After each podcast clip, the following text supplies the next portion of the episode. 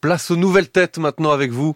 Mathilde Serrel, une dessinatrice ce matin, dessinatrice doublement rescapée, Barare Akrami, alias Babou, dans notre studio Portrait sonore. Ispahan, la moitié du monde, disent les Iraniens. Rassasiés de couleurs et de soleil, on ne quittera pas l'ancienne capitale de la Perse sans cueillir une rose au jardin d'Ispahan. Elle est née à Ispahan en Iran, à un moment beaucoup moins carte postale, quand la nouvelle République islamique exécute des milliers d'opposants. Ses parents, ne pouvant pas risquer de fuir avec un bébé de un an, la confient à sa grand-mère. Deux ans plus tard, la famille est réunie.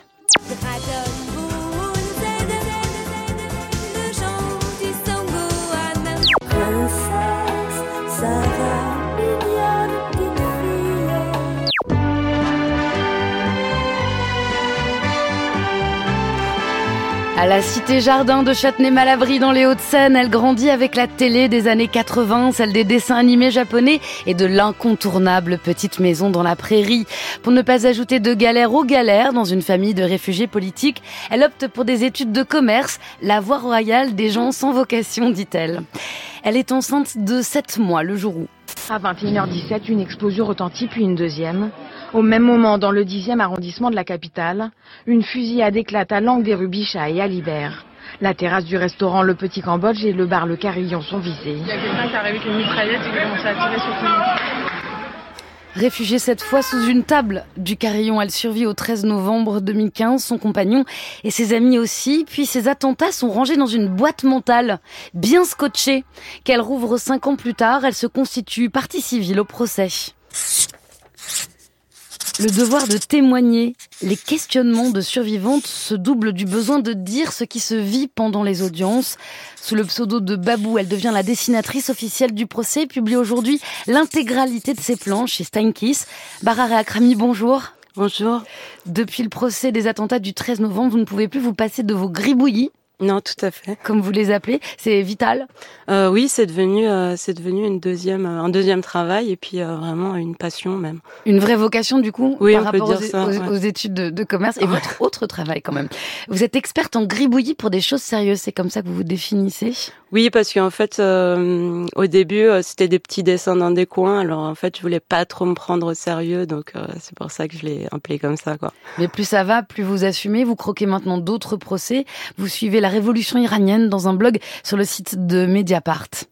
Qu'est-il arrivé à Armita Garavan, 16 ans, grièvement blessé après une altercation dans le métro de Téhéran? Agressée par la police des mœurs. La mort ce matin de l'adolescente Armina Guiera Vande. Selon les autorités, elle se serait évanouie avant d'être conduite à l'hôpital où elle était dans le coma. Armita Garavand, 16 ans, donc en état de mort cérébrale depuis 10 jours après son arrestation par la police des mœurs, elle refusait de porter le voile. Elle est décédée donc ce samedi. On rejoue euh, ce qui s'est passé il y a un an avec euh, Macha Amini. Tout à fait. En fait, euh, Armita était donc une jeune femme aussi d'origine kurde, comme Massa Amini. Elle a été, elle a été agressée il y a un mois à peu près dans le métro de Téhéran parce qu'elle portait pas son voile. Et donc elle a été poussée et, et sa tête a cogné, euh, voilà, une porte et elle est euh, une barre de métro. Et elle est tombée dans le coma gravement. Et juste, ce que je voulais dire sur Armita, c'est qu'elle aurait dit, selon les témoins, elle aurait dit euh, donc à cette personne de la police des mœurs, elle lui aurait dit est-ce que je te demande d'enlever ton foulard? Pourquoi toi tu me demandes d'en porter un? Et ça, c'était ses derniers mots. Vous avez aussi euh, relevé le fait que l'avocate euh, qui s'appelle Nasrin Sotoudeh a été arrêtée euh, aux funérailles. Oui, hier en fait, euh, Nasrin Sotoudeh, qui est une, euh, une grande avocate et une militante euh, des droits euh, humains, qui a défendu notamment euh, les premières, euh, une des premières femmes qui a enlevé son voile, euh, elle a été euh, violemment battue et arrêtée euh, hier euh, lors de, de cet enterrement. Vous avez collaboré à l'ouvrage collectif Femmes, Vie, Liberté sous la direction de Marjane Satrapi. Euh, Babou, le, le mur de la peur est tombé, euh, dit Marjane Satrapi. Oui, tout à fait. En fait, euh, le truc c'est que souvent, d'ailleurs, on me demande si moi j'ai peur, mais c'est pas à nous d'avoir peur. Maintenant, c'est à eux d'avoir peur. Le, la peur, elle a, elle a changé de camp vraiment. Le vrai point de bascule pour vous vers les gribouillis, comme vous les appelez, euh, c'est l'argument avancé par Salah Abdeslam lors du procès des attentats du 13 novembre qui demande justice pour les victimes en Syrie et en Irak. Et ce sera un électrochoc pour vous. Oui, parce que moi, quand j'arrive à ce procès, en fait, je me sens pas vraiment victime. Et parce que je. Vous avez survécu. Voilà, j'ai survécu. J'ai mis ça dans une boîte. je vais plutôt que vous bien. dessinez d'ailleurs. Voilà. Dans la vidéo, on la voit, elle est énorme. Attentat, bien rangé. Voilà, je vais plutôt bien et je me demande qu'est-ce que je vais rapporter à ce procès moi. Et en fait, quand il dit ça, il parle à la place des victimes du Proche et du Moyen-Orient. En fait, là, l'enfant que j'étais euh, bah, se réveille euh, et, euh, et, je me dis bah oui, je vais lui répondre. Et, euh, et comme je peux pas lui répondre en vrai, bah, je commence à, à écrire et à dessiner. Quoi. Dans ce recueil de planches, vous revenez pour la première fois en fait en dessin sur ce soir du 13 novembre et qui précède le moment où vous avez commencé à raconter le procès. L'image qui vous vient du 13 novembre, c'est Jurassic Park. J'avoue, ouais, c'est un peu bizarre, mais en fait, il faut, il faut se, voilà, au moment où on pense que les, les terroristes vont peut-être rentrer dans ce, dans ce bar, c'est vrai qu'il y a l'image mentale en fait euh, de de, de, de ce truc là euh, dans quand les deux enfants sont euh, sont dans le dans la cuisine et que le raptor va peut-être venir. Ouais, c'est bizarre, je sais, mais bon.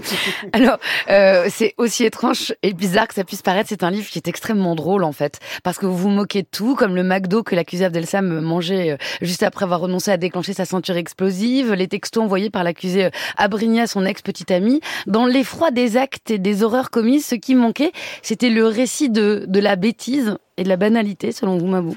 Tout à fait. En fait, euh, ce que je trouvais, ce que je retrouvais pas peut-être dans les euh, dans le dans les comptes rendus d'audience, c'était vraiment euh, voilà la bêtise de ces de ces hommes, de ces jeunes hommes.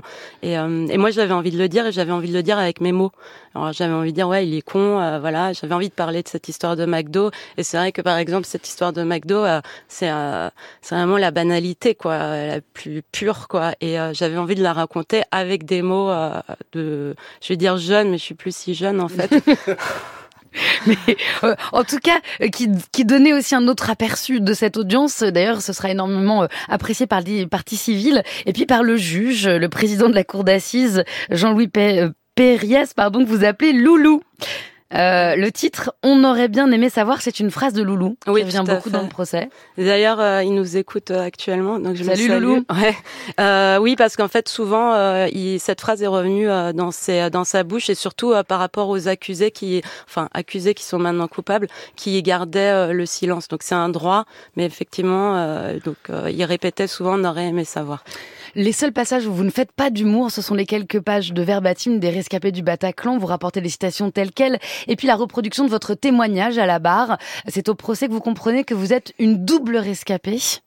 Oui, bah rescapée une fois. Euh, euh, bah, à cause du fondamentalisme religieux en Iran, et puis une deuxième fois, euh, 30, euh, une trentaine d'années plus tard, sur cette terrasse, quoi, en fait. Et donc j'ai eu deux, deux fois de, de, la chance, quoi. Il y a un autre personnage à suivre, très drôle, que je vous recommande, c'est le canard. Votre conscience dans cet ouvrage.